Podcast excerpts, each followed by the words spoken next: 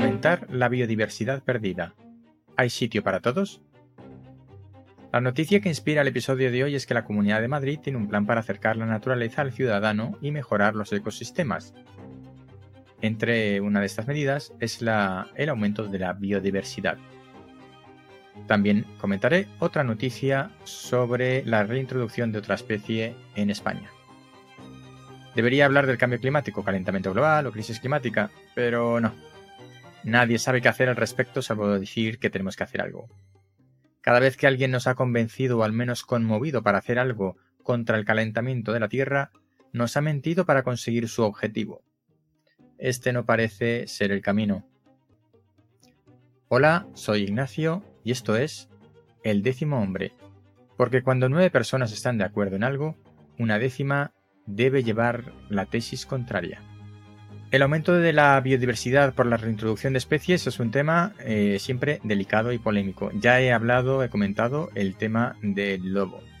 Y hoy voy a hablar de la reintroducción del lince en la Comunidad de Madrid, propuesta de la Comunidad de Madrid, y de la reintroducción o introducción, ahora veremos por qué, de este matiz, del pigargo europeo en el norte de España, en Asturias, o debería decir en España en general.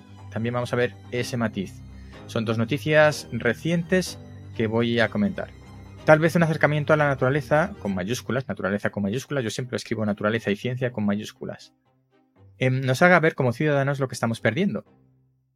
Al final de la lista de pérdidas, o al principio, estamos nosotros mismos. Voy a comentar algunas de las acciones de la Comunidad de Madrid que quiere poner en marcha pero no quiero hablar de política, sino de medio ambiente, de ecosistemas. Lo que pase después y la política ya veremos. Porque esto, aunque sea algo local, lo he traído al podcast porque son ejemplos de cosas que se pueden hacer en otros lugares, como el tema de la reintroducción de especies. Que se pueden hacer en otras partes y las reflexiones que me surgen son iguales, sea donde sea donde se realicen este tipo de actuaciones. Empezando por las noticias de la reintroducción de especies. La reintroducción del lince ibérico en la Comunidad de Madrid. Ahora mismo está presente en Andalucía de forma dispersa. Desde el año 1994 se vienen llevando a cabo planes de actuación para la conservación del lince ibérico que estaba al borde de la extinción. Y como comentaba, por su escasa distribución actual, pues todas estas acciones se han llevado a cabo en Andalucía. Te voy a dejar en las notas del programa un enlace para que veas eh, toda la información sobre la conservación del lince. Si estábamos en esa época, en el 1990 y pico, con 90 ejemplares al borde de la extinción, del lince ibérico, recuerdo, especie endémica solo presente en España o en la península ibérica, hemos logrado alcanzar ahora los 590 ejemplares, pero para esto han hecho falta 25 años de trabajo. La reintroducción del lince en la Comunidad de Madrid es un anuncio político, hay, que ser realista, porque serán los especialistas en los planes de recuperación del lince los que determinarán si tiene sentido en este momento actual intentar la reintroducción en la Comunidad de Madrid. Pero bueno, la intención es esa y esperemos que pueda llevarse a cabo porque es una iniciativa muy interesante. Lo que primero que me ha surgido a mí es qué pasa con la convivencia con otros animales depredadores, como por ejemplo el lobo, que eh, ya ha entrado en la Comunidad de Madrid y bueno, eh, la idea es que se vaya extendiendo en la propia comunidad, la propia región. Así que he preguntado a algunos especialistas tuiteros sobre la convivencia del lobo y el lince.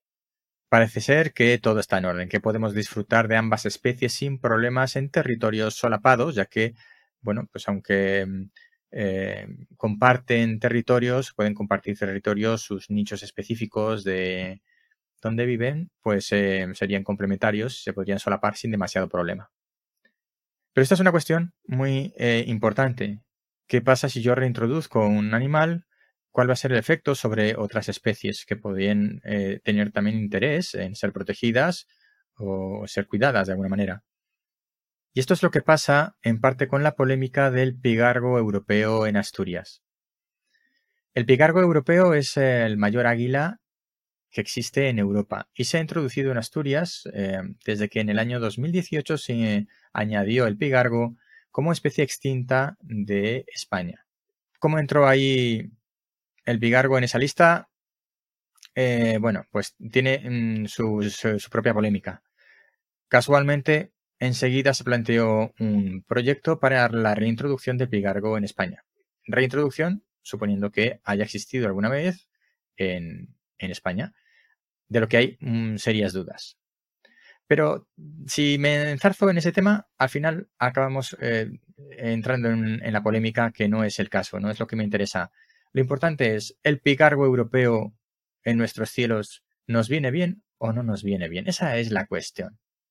Aunque sea una rapaz que pudiera no haber estado históricamente en, España, presente en España, puede ser que sea beneficiosa para los ecosistemas y por tanto eh, no sería un mayor problema ya que hay otras aves eh, rapaces con las que convivimos en principio sin mayor problema.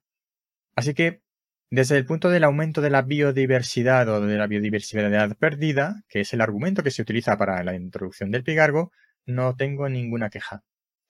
Ahora bien, se me plantean algunas cuestiones que no he podido resolver buscando la información ni siquiera aportada por los especialistas que se han encargado y han desarrollado el programa de reintroducción del pigargo.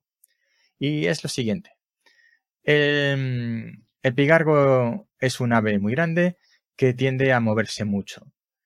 Se han introducido especies, eh, ejemplares en el año 2010 mm, en 2021, siete ejemplares en Asturias y ahora mismo, recientemente, se han soltado otros 17 ejemplares.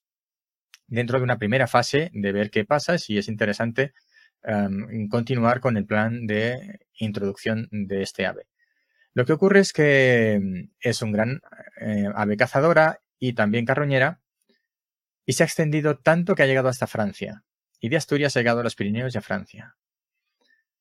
Entonces eh, empieza a surgir la, cuestión de eh, la decisión de reintroducir el pigargo debía ser solamente de la comunidad de Asturias, del Principado de Asturias, o debería haber tenido en cuenta a otras comunidades autónomas y, ¿por qué no, incluso algunas valoraciones de nivel internacional, como en Francia? Es una pregunta. No, no, con esto no pretendo cuestionar específicamente la reintroducción del pigargo, pero es una pregunta que creo que debería ser respondida. Y enseguida me ha llevado también a otro tema, que es el relacionado, igual que he mencionado, eh, lo primero que se me ocurrió a la hora de pensar en la reintroducción del lince en la región de Madrid, qué pasaría con la convivencia entre el lince y el lobo. Porque además son dos animales muy territoriales, que necesitan eh, territorios muy amplios para, para su, bienestar. Y me pregunto si el pigargo, que es el mayor águila eh, de Europa, no va a competir con el águila real ibérica, que es casi del mismo tamaño, un poquito Mm, menos grande, un poquito menos pesada, pero de un gran tamaño. En algunos casos, un águila en real ibérica puede ser del mismo tamaño o más grande que un pigargo. Entonces, ¿cómo puede afectar una población estable y reproductora de pigargos sobre eh, la expansión, extensión, la convivencia, la presencia del águila real? La águila real no está en peligro de extinción, está simplemente en un estado de hay que observarla, ¿vale? Como todas las, em, las aves rapaces, que hay que tener cuidado con ellas, porque es que tampoco proliferan en exceso. Creo que águila real estamos en torno a las 1.600 parejas reproductoras o 1.600 ejemplares, perdón. Entonces, em, bueno, ¿se ha considerado la competencia de pigargo con otras em, aves rapaces? Probablemente no se ha considerado y creo que es una pregunta que se debería responder. Hay otra consideración, que es la de siempre, la del ganado, ¿no? ¿Las aves rapaces atacan al ganado? Bueno, en principio no atacan al ganado, no se conocen casos, em, en principio, donde el pigargo europeo se distribuye de manera natural en el norte de Europa y, Rusia. No sean, em, no, no hay informaciones que digan que el pigargo ataca al ganado de interés humano. Em, de acuerdo al seguimiento que se ha hecho de los pigargos que se han soltado en la primera fase, en los siete primeros ejemplares que se soltaron el año pasado, en el año 2021, se ha visto de qué se han alimentado estos, estas aves. Y el 35% de su alimentación depende de em, ganado humano. Entonces, no han atacado a ganado. O sea, es decir, han comido animales, han carroñado em, animales muertos de ganado humano. ¿Qué pasa? ¿Qué pasará si establecemos una población grande y reproductora de picargo? ¿Va a haber suficiente alimento para esa población? no va a competir, como decía, con el águila real, por ejemplo, que es tiene un tamaño similar, o con otras aves rapaces menores que pueden estar em, en desventaja precisamente por el tamaño. Creo que estas son cuestiones que no se han considerado a la hora de la reintroducción del pigargo. Simplemente se ha tenido en cuenta que está dentro de una lista de una normativa que dice que es una especie que se, se ha extinguido de España. Así que ahí están mis dudas del décimo hombre para la reintroducción de especies. Aunque, en principio, lo que todo lo que sea aumentar la biodiversidad es buena cosa. Voy a seguir comentando algunas de las acciones de la Comunidad de Madrid relativas al acercamiento de la naturaleza al ciudadano. Eh, aumentar los puntos de observación de aves y aumentar el número de parques recreativos o de áreas recreativas en zonas de monte. Todo eso está muy bien, pero el problema no es la implantación de esas áreas recreativas, mm, sino el mantenimiento de todo eso. Mantener los puntos de observación de aves, mantener las áreas recreativas, requiere dinero, requiere recursos después de montarlas, de ponerlas en marcha, o si no se deterioran y pueden ser más un problema que una solución, y no sirven absolutamente para nada.